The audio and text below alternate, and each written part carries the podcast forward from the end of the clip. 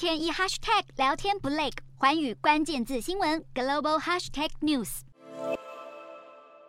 中国共产党新一代领导班子正式揭晓，记者会更创下四个第一：第一次办在更大的金色大厅，媒体人数第一次多达四百多人；第一次启用红色的记者会看板，这也是疫情后中国最高领导层级与中外媒体的第一次面对面接触。习近平毫无悬念，第三度担任中共总书记缔造历史。二十三号举办的中共二十届一中全会之后，中共政治局常委仍然维持七人，除了习近平，其他的核心权力班底还包括了李强、赵乐际、王沪宁、蔡奇、丁薛祥，还有李希。不见原本呼声很高的团派胡春华，阵容更以习近平的盟友和门生为主，显示习近平对党的牢牢控制。而 BBC 指出，如果按照往例出场的顺序显示其后职务，推测接班中国国务院总理李克强的将是现任的上海市委书记李强。分析指出，上海封城的争议引发民心不满，曾经一度让李强的行情暴跌，如今却是稳居排名第二，也显示了习家军后台之硬坚若磐石。